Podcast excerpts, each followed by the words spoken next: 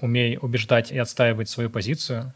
Второе, интересуйся разработкой, что там происходит, какие есть боли и как продуктовые решения вообще влияют на сам сервис. И третье, привлекай ребят в помощь.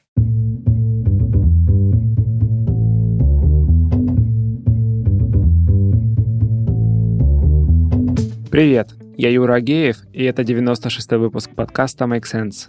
Вместе с гостями подкаста мы говорим о том, что играет важную роль при создании и развитии продуктов.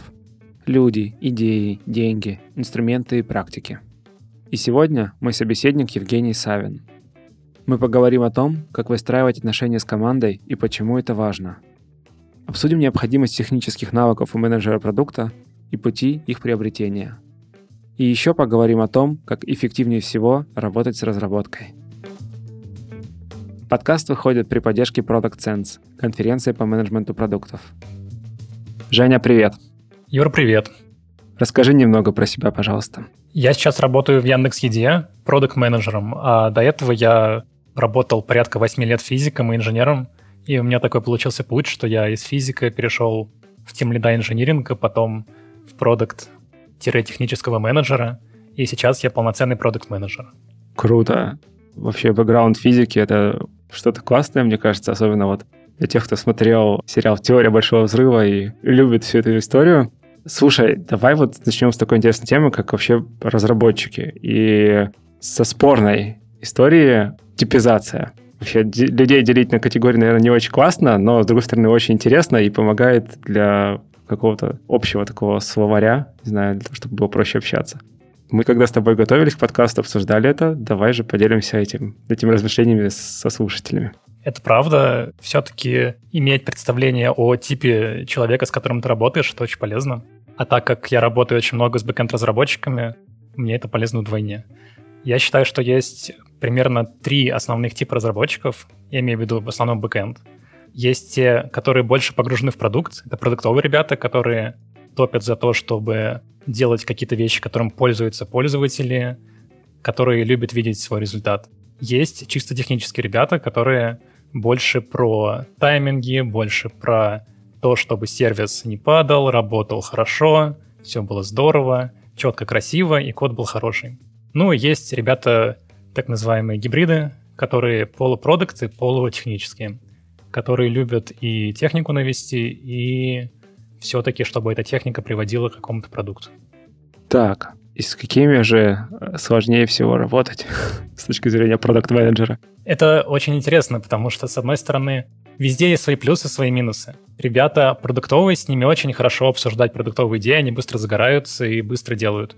Но ребята технические, они очень быстро погружаются в технический контекст, и как только у них есть какая-то цель, которую они хотят сделать, они ее делают четко, качественно и здорово. Я не хочу сказать, что продуктовые ребята не делают четко и качественно, но все-таки основная часть разработки — это техническая часть. Поэтому очень здорово, когда в команде есть и такие, и такие ребята, потому что продуктовые могут, скажем, найти какие-то корнер-кейсы, подсказать какие-то решения, про которые ты даже, будучи продуктом, не подумал. А технические просто помогут все это очень быстро реализовать. Слушай, ну вот здесь можно пофантазировать и представить э, такого как раз идеального разработчика, да, который заинтересован в продукте, которому интересно, который понимает, кто там клиент, и при этом достаточно силен в технической стороне всего происходящего. Мы еще это вот продуктовым мышлением таким да, называем иногда, что человек ну, просто понимает, что происходит, и ему это еще и нравится. Но при этом в реальности бывает такое, что мы сталкиваемся с людьми, обычно системными администраторами на самом деле, реже разработчиками, но тем не менее, которые скорее находят 10 причин того, почему это невозможно сделать.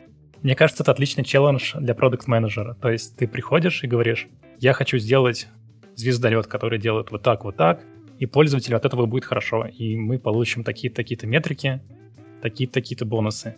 И тебе начинает в ответ говорить, что нет, мы это сделать не можем, потому что это сложно, а давай вместо вот этого мы это обрежем, а тут упростим. И в какой-то мере разработчик будет прав. То есть мой point в том, что мы не должны сразу делать космолет, мы должны делать сразу какой-то MVP, быстренько протестить. Ну, это, конечно же, как, как по учебникам. Мы делаем MVP, тестим результат, проводим АБ, Но не всегда в реальной жизни так происходит. Многие сразу могут прийти и сказать, я хочу сделать какую-то супер большую вещь. А потом мы ее сделаем, и потом придется править баги, смотреть какие-то корнер-кейсы и прочее, прочее. И поспорить с человеком, который тебе технически говорит о том, что он не будет делать там 100% твоей задачи, это отличный способ развить свои навыки коммуникации, убеждения и самому задуматься вообще, а правильную ли я задачу ставлю. Это хороший вопрос, кстати. Как понять вот эту грань? Ты приходишь, говоришь, э, давайте делать вот это, тебе говорят, нет, это невозможно, и тут что? Как взвесить, как оценить действительно реальность идеи? Ну, то есть это вот скорее про процесс рефлексии. Какими вопросами надо задаться? Тут есть на самом деле очень интересная мысль, которую мне сказал коллега-разработчик. Я как-то пошутил, что вот задача — это, наверное, годы и годы разработки. Он говорит, Женя, такого не бывает. Когда говорят годы и годы разработки, это означает, что разработчику неинтересно делать твою задачу. И он будет максимально пытаться ее отдалить и сделать сроки максимально большими, чтобы, ну, чтобы не делать ее. А как только ты заинтересовал человека и реально продуктом или техническому человеку дал техническую проблему, которую ему интересно решить, это как математическая задачка, то всегда-всегда можно найти какое-то решение, обойти, сделать какой-то дополнительный сервис, не знаю, какой-то хак, и все заработает. И, и это совершенно не годы и годы. Слушай, ну вот возвращаясь к типизации, все-таки у меня тоже есть своя типизация. Разработчики, пожалуйста, не обижайтесь, но я чаще всего сталкивался с двумя видами разработчиков. Тем, которым э, интересно, и тем, которым, да, я хочу просто программировать. Пожалуйста, отстаньте. И заинтересовать человека — это классная идея. Очень классная, но бывает так, что людям вот, ну, почему-то не до этого. Ну, то есть э, я даже не знаю, как это еще лучше сформулировать. Я понял твои мысли.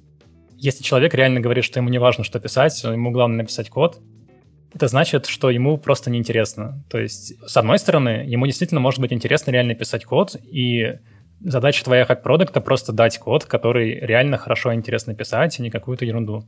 То есть реально продуманную вещь, которая потом не удалится. Опять же, возвращаясь к требованию к продуктам, что любая задача, любой продукт должны быть продуманы не только в моменте, что я хочу сейчас, а еще и что я захочу с этим продуктом сделать через неделю, месяц, насколько я хочу его улучшить. И... Ты как продукт имеешь в виду? Да, да, как продукт. То есть, допустим, сколько я фичей хочу добавить, а захочу я ли эту фичу изменить, а будет ли возможность выкинуть вот это и добавить вот это. И если у тебя есть история человека, который приходит, просит что-то сделать, а потом просит это все полностью переделать, и для разработчика это будет код, потом удаление кода, написание кода поверх кода, ему это будет неинтересно. А если это какой-то чистый новый код, а, новая фича, которая, ну, естественно, не бывает ничего супер идеального, конечно, что-то меняется, но не супер кардинально. Ему это интересно писать. То есть нужно дать что-то новое, классное. Смотри, здесь мы вот э, приходим к такой концепции, как работа в стол. Неоднократно слышал от э, программистов, и вообще от кого угодно можно это услышать на самом деле. Когда ты что-то делаешь, и оно потом, ну вот либо оно не используется, ну, была гипотеза, казалось, что она была неверная, либо планы резко поменялись, либо что-то там еще. Ну, с одной стороны, это вполне себе жизненная ситуация, когда так происходит. И более того, да, есть целый там гроусс-хакинг э, истории, когда ты просто должен очень-очень много гипотез таких тестировать, очень небольших, но при этом что-то должно постоянно происходить. И вся наша продуктовая деятельность так или иначе завязана на проверке гипотез. И вот, вот здесь мы как раз, кажется, мы немножко вступаем в конфликт с изначальной идеей продуманности задачи и ее надежности. Но вот как балансировать, по-твоему, вот такой подход проверки гипотез и все-таки обеспечение удовлетворения, наверное, угу. такого креативного начала? Ну, конечно, все мы взрослые люди, и все понимают, что есть какие-то гипотезы, которые нужно тестировать, проверять, опровергать, удалять код. Но это должно быть что-то, что уже заранее обговорено, что, ребята, мы делаем... У нас есть гипотеза, обговорить эту гипотезу с ребятами, с разработчиками, чтобы они тоже понимали, что они делают, что они просто пишут какой-то левый код, который через там, неделю-две, сколько крутится АБ-тест, будет выкинут. А с ними нужно обговорить метрики, что мы померяем, что мы смотрим, конверсию, заказы. И после того, как эксперимент пройдет, объяснить, почему все-таки мы это выкидываем. Не потому что просто так, а потому что мы это запустили, и реально люди не кликают в это место. И совершенно справедливо, что мы эту фичу удаляем. Здесь поднимается другой вопрос, а как максимально просто и максимально эффективно проверить гипотезу. То есть, что может менеджер сделать, чтобы упростить написание кода, упростить разработку, которая, возможно, будет выкинута. Вот, и про это я бы хотел как раз поговорить, может быть, рассказать. Давай перейдем, наверное, к этому, это интересно. Давайте представим пример, что мы делаем, ну вот на примере сервиса с ресторанами. Мы хотим вывести какой-то текст на картинку ресторана. Что для этого нужно сделать? Нужно разработать, собственно, сервис, который выводит текст на страницу ресторана, а еще менеджеру нужно заводить этот текст, выбирать рестораны, куда этот текст писать, какой этот текст, как он будет выглядеть и прочее, прочее. И как будто бы это двойная разработка, разработка для клиента и для менеджера. То есть менеджер должен видеть какое-то окошко, ввести туда этот текст и там отправить его. И мое мнение, что менеджер может здесь помочь, и имея минимальные технические скиллы, можно на этапе тестирования гипотезы вот эти вот все отправки данных, изменения чего-то, загрузки текстов делать через какие-то скрипты, которые сам же mm. может написать или сам же может использовать. То есть программист может ему написать это прямо очень быстро. И если ты ну, не боишься на все это смотреть, все это использовать, то это действительно ускоряет время разработки и таким образом тестирования гипотезы. Ты имеешь в виду то, что ну, в твоем примере в каком-то смысле ты просто отказываешься от бэк-офиса и все изменения там вносишь напрямую? Ну, например, да. То есть, грубо говоря, угу. вместо варианта добавления новых полей, использования их, а потом их удаления, если они не нужны, просто сделать какое-то сырое решение, поиспользовать его, а потом либо доработать, либо выкинуть не жалея. Ну, это, кстати, да, нас возвращает к идее того, что, да, если ты сформируешь это как гипотезу и объяснишь, условно, обсудишь это с э, разработкой э, в контексте того, ребят, мы, мы не знаем, сработает ли вот это появление этого текста там, но мы хотим проверить, как это можно сделать как можно быстрее, да? Да-да-да, именно так. Угу. Окей, хорошо. Раз уж мы затронули тестирование, а, ты вот несколько раз упоминал как раз корнер-кейсы, э, да, то есть это какие-то крайние ситуации, то, что разработка может очень хорошо подсказывать продукт-менеджеру, что и где может пойти не так. Да, я на самом деле люблю с какими-то решениями приходить к разработке и с ребятами поговорить, чтобы меня почелленджили не только коллеги-менеджеры, но и коллеги-разработчики. И это бывает полезным, потому что ребята очень хорошо знают продукт со стороны техники.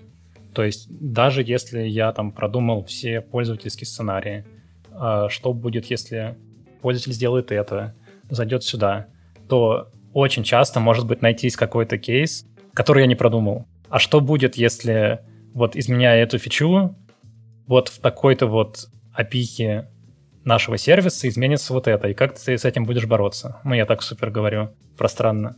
И ты действительно понимаешь, что а действительно, что я буду делать, и придумываешь продуктовые решения, которые, в свою очередь, требуют новых технических решений. И вы сидите со своим техлидом, и он тебе говорит, что вот тут у тебя продукт требует доработки, а ты говоришь, а для доработки продукта нужно доработать технику.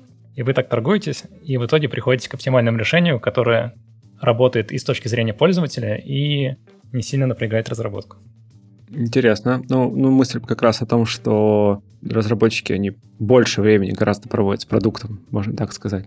Сколько там? 8 часов в день, 5 дней в неделю конечно. А что про гипотезы тогда? Ну, то есть, если они понимают как раз-таки дополнительные какие-то сценарии использования продукта, ну, скорее, с технической стороны, да, то, наверное, есть какие-то истории, связанные с, с гипотезами со стороны разработки. Ну, я не скажу, что прям очень сильно нужно доверяться гипотезам, потому что все-таки гипотезы мы вытаскиваем из исследований, из аналитики но со стороны технических метрик всегда можно что-то посмотреть, и поэтому я люблю подглядывать в технические метрики, строить какие-то дашборды. Что ты понимаешь? Пример какой? По техническим метрикам я поднимаю, например, нагрузку на разные экраны сервиса, или, может быть, тайминги между одним сервисом и другим, и так далее, и так далее. И, условно, ты сделал фичу, и ты можешь померить ее аналитику, а при этом можешь померить, скажем, нагрузку на сервис в моменте. Не знаю, сложно описать. Ну, ты имеешь в виду то, что введение какой-то фичи, там, нет, давай, измерение нагрузки на какой-то, условно, из экранов приложения позволяет тебе понять, что оно там людям интересно или что-то такое? Ну, ты можешь смотреть трафик, грубо говоря, посекундно, да, то есть в аналитике угу. ты смотришь э, а, все-таки более такие метрики, как MAU, DAO, конверсии более поверхностные, а про просадку трафика, увеличение трафика каждые, не знаю, 10, 20, 30 секунд каждую минуту, ты по этой информации можешь находить какие-то инсайды. То есть вот ты знаешь, что что-то произошло в какой-то момент времени на сервисе, угу. и как в моменте на это повлияли технические метрики, которые показывают поведение пользователя на сервисе. есть, такие ну, у тебя были какие-то такие, может, не знаю, пример каких-то инсайтов, которые ты вынес? Слушай, наверное, прям супер большими инсайдами не смогу посоветоваться. Поделиться, точнее. Наверное, я тут не смогу сказать ничего такого супер большого. Все-таки okay. такое, да. Угу. Но как раз э, в любом случае нас приводит к теме того, что насколько важно менеджеру продукта обладать э, техническими компетенциями. Мы уже вот затронули это в примере, когда можно там сэкономить время на разработку, используя какие-то там прямые интерфейсы, вроде скриптов там или терминала. Это дилемма, на самом деле. Насколько важен технический бэкграунд у продукт-менеджера, может ли быть, э, условно, гуманитарий менеджером продукта и так далее, и так далее, она периодически всплывает в сообществе, и у тебя, как у человека с техническим, очень сильным техническим бэкграундом, там, в том числе физики и прочего, какие эмоции она вызывает? Ну, на самом деле, это действительно такие очень сильный дебатный вопрос. Должен ли продукт менеджер IT, большого IT-проекта разбираться в том, как работает вообще сам проект?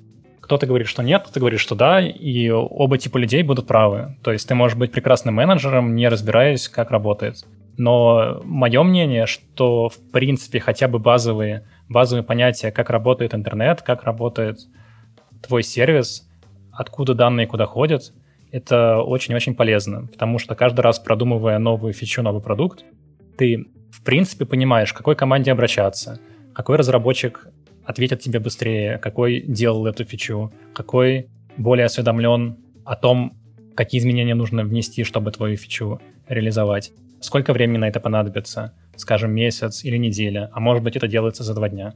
Если ты не знаешь, как работает сервис, то на каждом, скажем, брейншторме, после каждой гипотезы нужно идти к техлиду, и в принципе это правильно. То есть менеджеры, они же не должны разбираться в технике, они должны просто понимать, как что устроено. Ты идешь к техлиду и спрашиваешь его, как это устроено.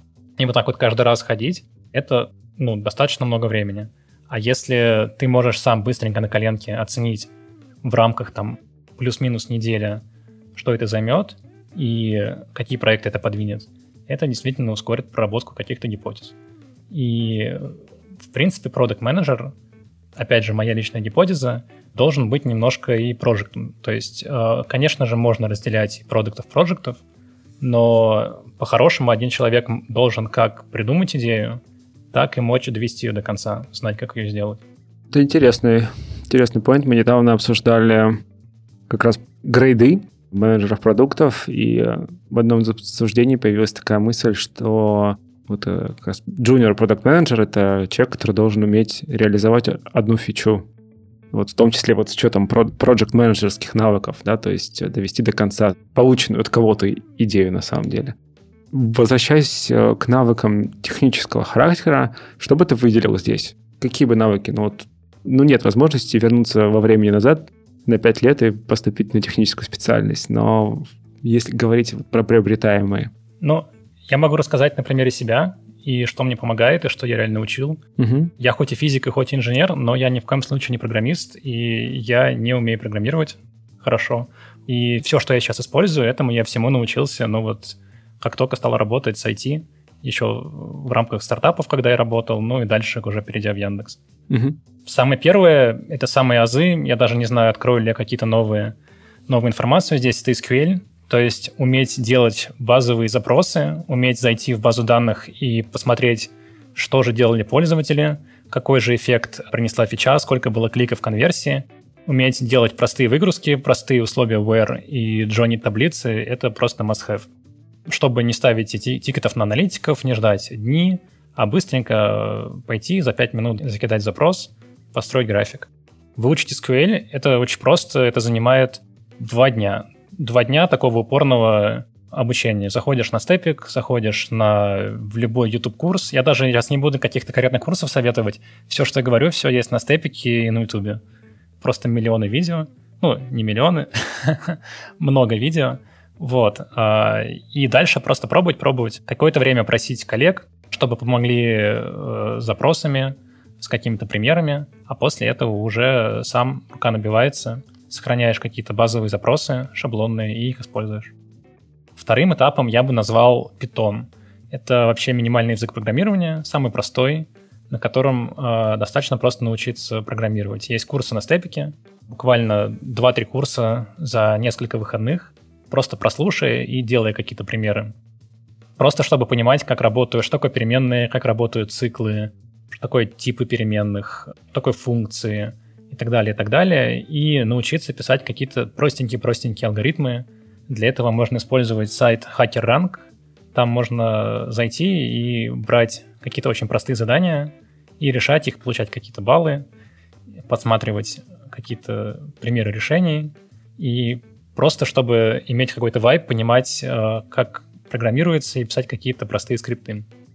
И второе, связанное с питоном, это Jupyter Notebook. Это скажем так, веб-интерфейс, позволяющий писать программы на питоне без компиляции их какой-то в отдельном компиляторе. И какие-то простые вычисления, простые функции работы с данными можно делать там. То есть выучить Jupyter и какие-то самые простые пакеты для работы с данными. Это Pandas, NumPy, чтобы можно было какие-то данные выгрузить, построить по ним графики и уже самому найти какие-то инсайты. То есть, допустим, например, ты приходишь на работу, завариваешь кофе, садишься, выгружаешь какие-нибудь данные и пытаешься найти по ним инсайты, крутя их в Jupyter ноутбуке. Потратил полчаса и уже, может быть, какую-то гипотезу на день себе нашел. Далее, чтобы вообще, в принципе, понимать, как работают IT-сервисы, совсем-совсем на пальцах, э, я бы советовал научиться в питоне использовать Flask. Это очень простой пакет для того, чтобы запускать сайты. То есть, условно, без даже начальных знаний э, можно зайти на YouTube и найти видео, где кто-нибудь за, скажем, полчаса создает какой-то тестовый сайт. И просто следовать тому, что рассказывающий показывает на экране, и создать собственный сайт. И поднять его, скажем, на своем компьютере. И тогда ты понимаешь, что такое сервер, что такое PostGet запросы, что такое HTML. Может быть, попробовать сделать некий сайт на Bootstrap. Это библиотека для того, чтобы строить красивые HTML-сайты без, собственно, написания кода HTML почти. Вот, например, а, используя Flask Bootstrap, я смог в одном из примеров построить себе некую тулзу, которая помогла какое-то время потестировать фичу. И я потратил на это примерно час. А чтобы разработчики сделали это по правилам в наших э, текущих сервисах, это бы потребовало больше времени. Вот, после этого мы фичу протестировали все-таки, она оказалась рабочей, и все равно сделали рабочую версию тулзы, но, допустим, если бы она бы не, не взлетела, было бы не страшно ее удалять. И самое главное, я бы советовал общаться со своим техлидом, ставить периодически какие-то регулярки и просто просить его рассказать, как работает сервис. Первый раз будет непонятно, второй раз будет непонятно, третий раз будет непонятно, но со временем, со временем, во-первых, Ему будет приятно, что менеджер интересуется действительно, что происходит, как работает сервис, почему разработчики делают продукт не так быстро, как ты хочешь, например, а какие есть проблемы технические, какие есть проблемы с админами и так далее, и так далее. И вот с одной стороны ему будет приятно, а с другой стороны просто ты сам будешь понимать, что происходит. Вот такие вот основные бы, да, я бы дал советы. Ну вот если посмотреть на них еще раз, да, SQL, базовое знание там, языка программирования, базовое, опять же, знание того, как работает архитектура сервисов, а потом еще и в частности того сервиса, над которым ты работаешь, это как раз, ну, кажется, это все про поиск языка как раз, разработкой. Ну, то есть в каком-то смысле вы будете лучше друг друга понимать и, наверное, быстрее и точнее обмениваться мыслями, идеями, гипотезами. Именно так. Это вот как раз к слову про тот диалог, когда ты приходишь к разработчику и говоришь, сделай мне, пожалуйста, продуктовую фичу. А он тебе говорит, нет, мы не сможем ее сделать, потому что вот такие технические проблемы. И все. Если ты не знаешь, как работает сервис, вы говорите на разных языках. Ты пытаешься доказать на языке продукта, а тебе пытаются доказать на языке техники. Вот. И твоя задача как менеджера подогнать продукт под требования, которые нужны твоему техлиду, чтобы это все ре- реализовать. То есть ни в коем случае не вмешиваться в техническую часть и ничего не советовать. Это, кстати, очень большая ошибка. Придумывать за разработчика, что ему делать. А именно понять, понять и подстроиться. Вот я бы так сказал. Вот, кстати, а что ты имеешь в виду под подстроиться? Это... Ну, если я адепт того, чтобы делать большие задачи по этапам. То есть первый этап небольшой, когда мы делаем основной core функционал фичи, уже после того, как мы проверили гипотезу. Сделать ее, проверить, что все работает, все стабильно, а потом на нее уже навешивать дополнительные фичи. И вот этот вот core функционал со стороны техники, его нужно обсуждать, собственно, с тех лидами, с разработчиками. То есть ты даешь вот некий вот куб, говоришь, вот я хочу сделать вот это. И тебе начинает объяснять, что вот здесь мы это можем сделать, но это потребует вот таких-то ресурсов, а здесь могут быть потребоваться вот такие ресурсы. И вы, опять же, приходите к компромиссу, что давайте мы это сделаем не 100% всего, что я хотел, а, скажем, 80%, но при этом и как бы разработчик будет доволен, что Учли какие-то, да, технические, да, получается, да. особенности. Да, да, а потом вы постепенно доделаете этот функционал. Ну, я просто, знаешь, про что подумал? Ну, с одной стороны, да, классно, когда ты понимаешь, как в том числе правильно там слова подбирать, я не знаю, учитывать там особенности архитектуры, понимать, что такое технический долг, наверное, что-то такое, да, помогает тебе такой во, это я понял, это, это называется эмпатия к разработке. Вот, это правда. Да, есть эмпатия, эмпатия к пользователю, а это эмпатия к разработке. Вот, а, но есть же ловушка да, вот этой самой эмпатии, в том числе по отношению к пользователям на самом деле, но и к разработке тоже, кажется, может быть. Вот это мы приходим к той части, что задача продукта да, быть адвокатом пользователей, адвокатом бизнеса, и ну, убеждаться, что польза-то причиняется и, и, и пользователям, бизнесу. Вот. Как здесь вот в эту самую ловушку не попасть? Это правда. Большая эмпатия ко всем. Это, наверное, хорошо, но, может быть, не для продукта. Не знаю. Самое главное, очень сильно не взрастить у себя интерес к разработке, потому что это действительно может быть очень интересно, но главное не потерять продуктовую мысль.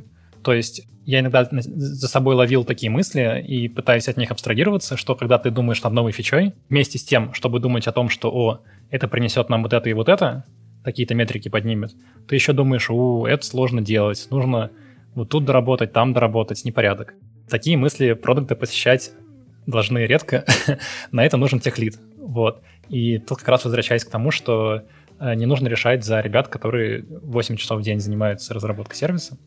То есть мой point такой, что большая эмпатия к разработке может принести антипатию каким-то сложным продуктовым фичам. А без сложных продуктовых фичей сервис не будет развиваться и не будет скакать вперед.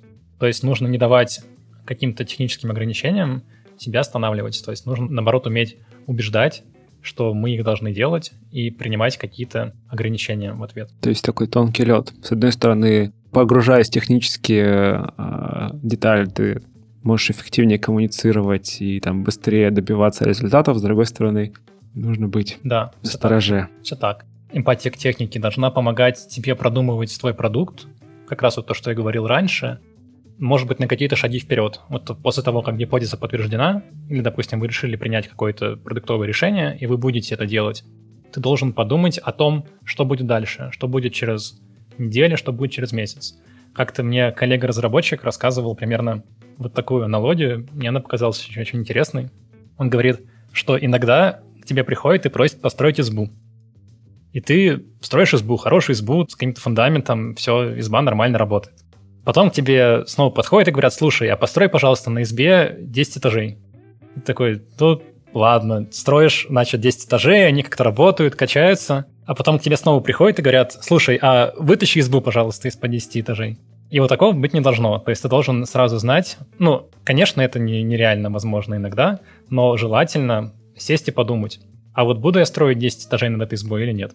Окей, уже несколько раз ты упоминал про важность а, общения с тех лидом. Угу. И вообще, в принципе, там, если наблюдать за, не знаю, по крайней мере, за рынком конференции, то тим лиды сейчас тоже очень модная такая история. Давай, наверное, про это поговорим. Про какое-то выстраивание отношений внутри вот команда разработки, по сути, да, потому что, ну, я не знаю, вот у, тебя команда разработки на в прямом подчинении или, или нет?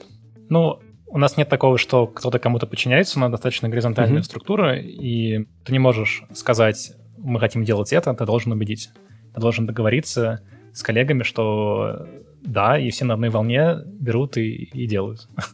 вот. А, соответственно, есть связка продукт и дизайнер, когда вы делаете какой-то вижен проекта, но никогда нельзя забывать именно про тех лидов. То есть на какие-то синки по продукту хорошо звать тех лидов, обсуждать с ребятами какие-то свои решения. То есть у меня команда бэкэнда есть, и с ними иногда мы садимся и просто обсуждаем продукт, куда мы движемся, и просто в следующий раз, когда мы уже на каком-то официальном синке, на официальном стендапе стоим и обсуждаем какие-то фичи, которые, ну, надо сделать, ребята понимают, что это не просто какие-то фичи, какой-то код, который нужно взять и написать, а они видят какой-то вижен продукта и понимают, что этот код, он поможет продукту вот сдвинуться в ту сторону. Особенно если они сами пользуются этим продуктом, они такие, да, наконец-то мы это сделаем. Вот. И помогают написать. Mm-hmm. Ну, то есть, ну, это действительно про картину будущего в каком-то смысле. Типа того, типа того. Вот. И как раз point в том, что своим техлидом, ну, то есть есть команда, а есть техлид, который, собственно, должен принимать решения и должен быть таким хабом между разработчиками и менеджером, чтобы все были на одной волне и понимали, что мы делаем одно и то же, продуктово и технически. И периодически с ним общаться, иметь какие-то синки и доводить до него продукт, а он доводит до тебя техническую составляющую, все там какие-то проблемы технические, проблемы, связанные с продуктовыми задачами и прочее, прочее. Вот, это важно. Техлит это как-то должность вообще такая, или это скорее вот как раз... Я представил себе, по, по сути, человека, который, ну, может быть, неофициальный лидер, например, в команде разработки, с которым ты как менеджер продукта просто устанавливаешь какие-то отношения. На самом деле, если глубже копнуть вот именно к распределению должностей, то, наверное, скорее правильно говорить про тимлида, то есть есть mm. реальный тимлид, хороший разработчик, который знает всю архитектуру и принимает решения технические, то есть как вот со стороны продукта должен брать на себя ответственность со стороны продукта, что мы делаем так, и я ответственный.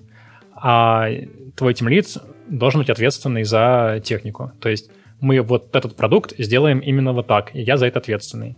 А техлид — это, скажем так, разработчик на конкретный проект. То есть человек, который берется ответственным за конкретный проект, что вот это вот мы делаем, и я готов это курировать и лизировать. Ну, естественно, тоже это какой-то скилловый разработчик.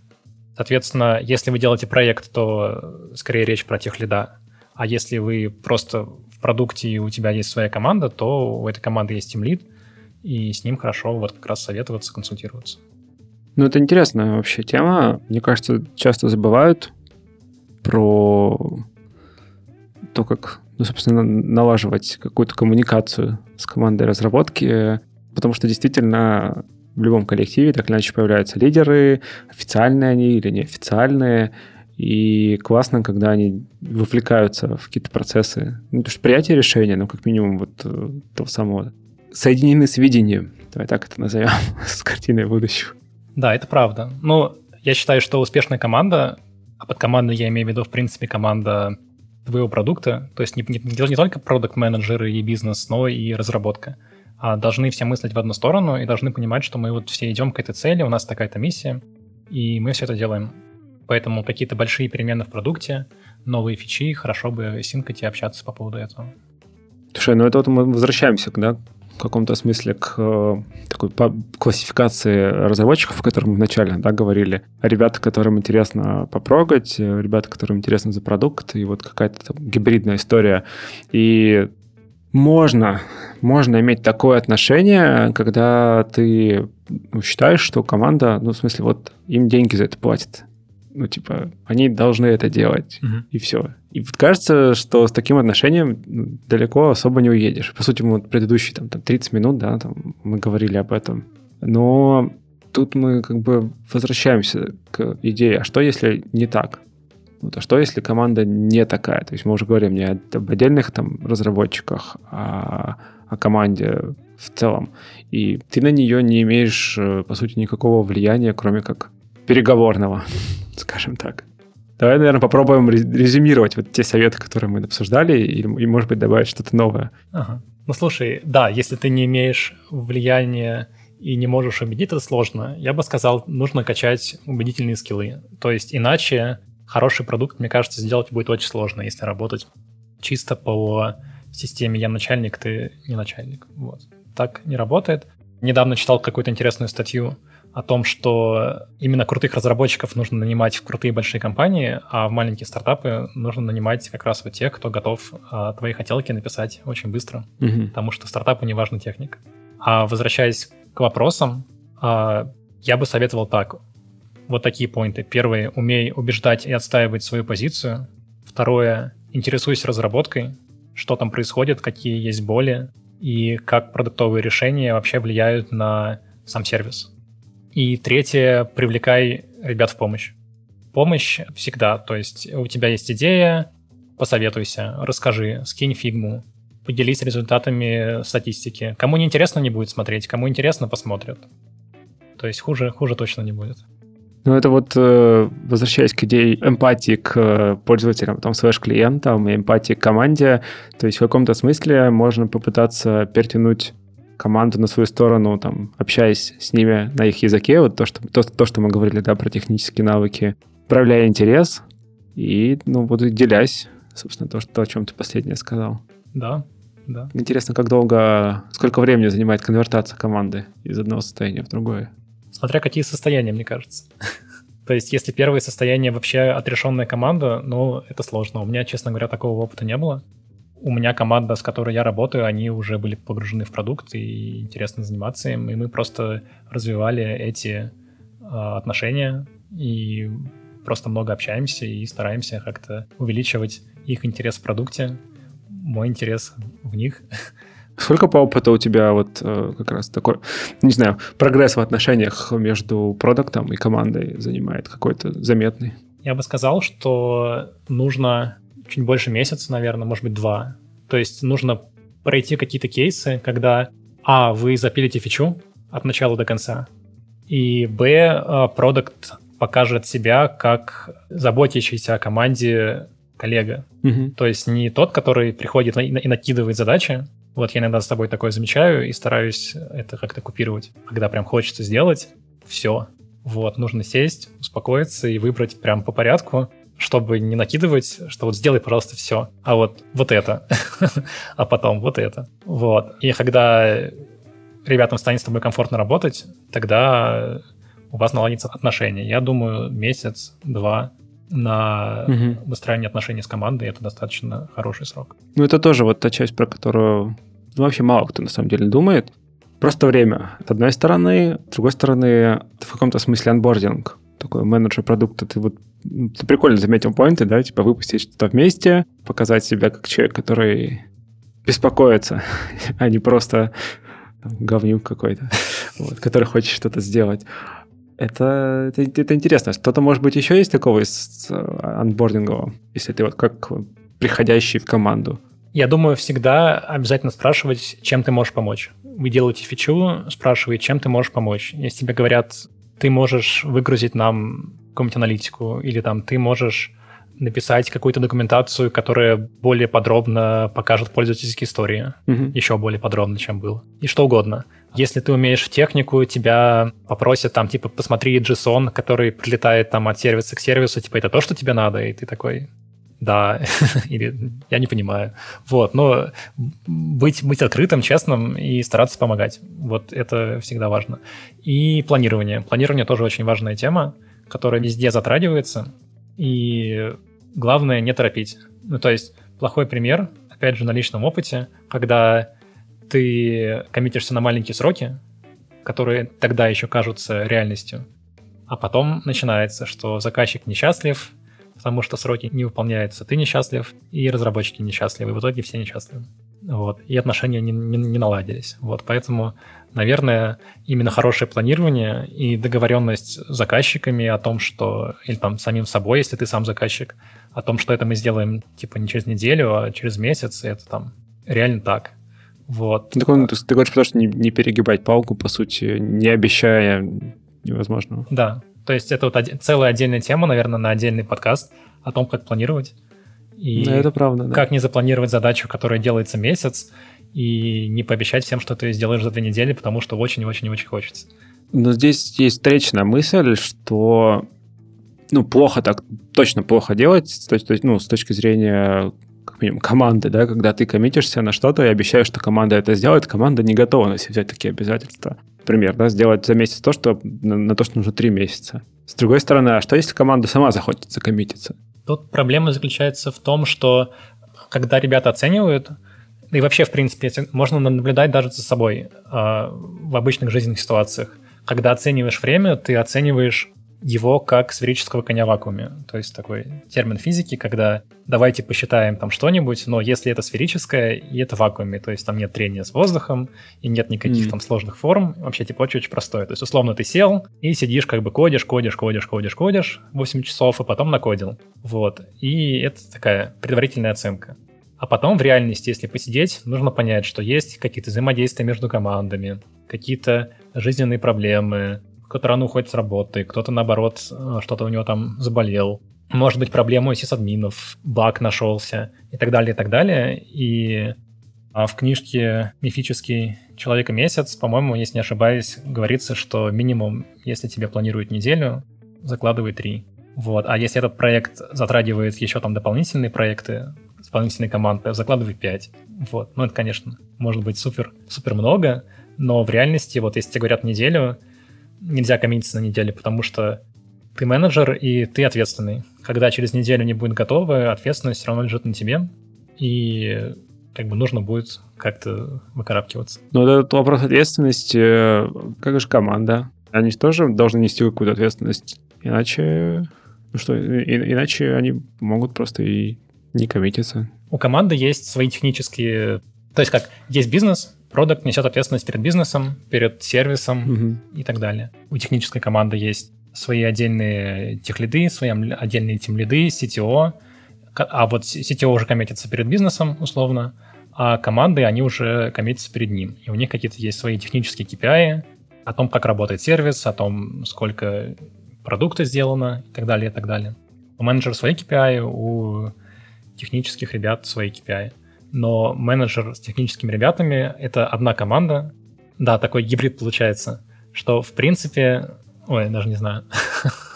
Ну вот тут, тут тоже такой три, трики, трики момент. Ну, типа, да, менеджер ответственный, но с другой стороны, если команда эту ответственность на себе не ощущает, то как бы и парам-пам-пам. Да, да, но поэтому, опять же, возвращаясь к разговору с командой, то есть если ты приходишь и просишь сделать продукт потому что надо, команда может чувствовать, что это твои KPI, а типа торопиться делать твои KPI, но как бы никто не хочет. Тебе скажут там три месяца. Все. Угу. Вот. А если ты приходишь горящей идеей, то есть ты прям такой, ребята, мы сделаем пользователям очень хорошо, типа вообще класс, надо делать, и ты объясняешь, почему это так делать, то как бы разработчики, они возьмутся и действительно сделают, потому что, ну, действительно, это крутая идея, это ваша общая цель. Тут мы как раз возвращаемся к идеи, да, вот книжка даже такая есть, да, Start with Why. Угу. Объяснять все-таки, почему это важно. Не говорить, что это важно, а объяснять, почему это важно. Конечно. Или почему это болит, то есть почему мы правим баг.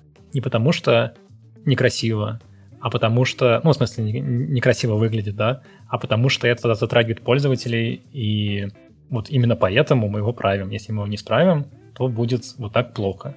Вот, и вот столько мы потеряем, желательно в цифрах, вот, там, или в, в заказах. Это очень помогает. Ну да, это вот, кстати, тоже вопрос э, риторики, да, вопрос того, как ты именно коммуницируешь, как менеджер продуктов, с какой позиции ты ведешь себя. Не знаю, как это правильно еще сказать, но в каком-то смысле резюмирую, да, то, что мы там до этого обсуждали и про технические навыки, и про отношения между командой.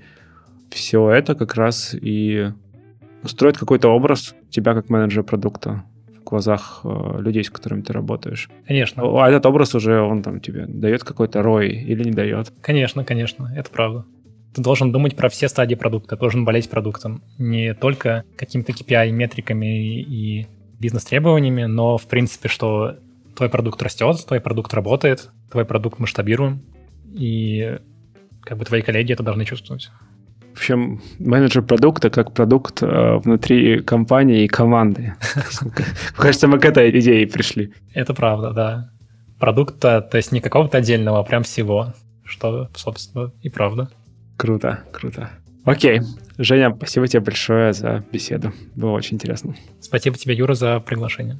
Здорово. До встречи. Пока-пока. Пока. Итак, в этом выпуске подкаста Make Sense вместе с Евгением Савиным мы поговорили о том, как выстраивать отношения с командой и почему это важно. Обсудили необходимость технических навыков у менеджера продуктов и пути их приобретения. И еще поговорили о том, как эффективнее всего работать с разработкой. Подкаст выходит при поддержке Product Sense, конференции по менеджменту продуктов. Это был 96-й выпуск подкаста Make Sense и его ведущий Юра Агеев. Если вам понравился выпуск и вы считаете информацию, которая прозвучала полезной, пожалуйста, поделитесь ссылкой на выпуск со своими друзьями, коллегами, знакомыми. Ставьте лайки и оставляйте комментарии в сервисах, где слушаете подкаст. Это поможет большему количеству людей узнать о том, что он существует. Спасибо, что были с нами. До следующего выпуска. Пока.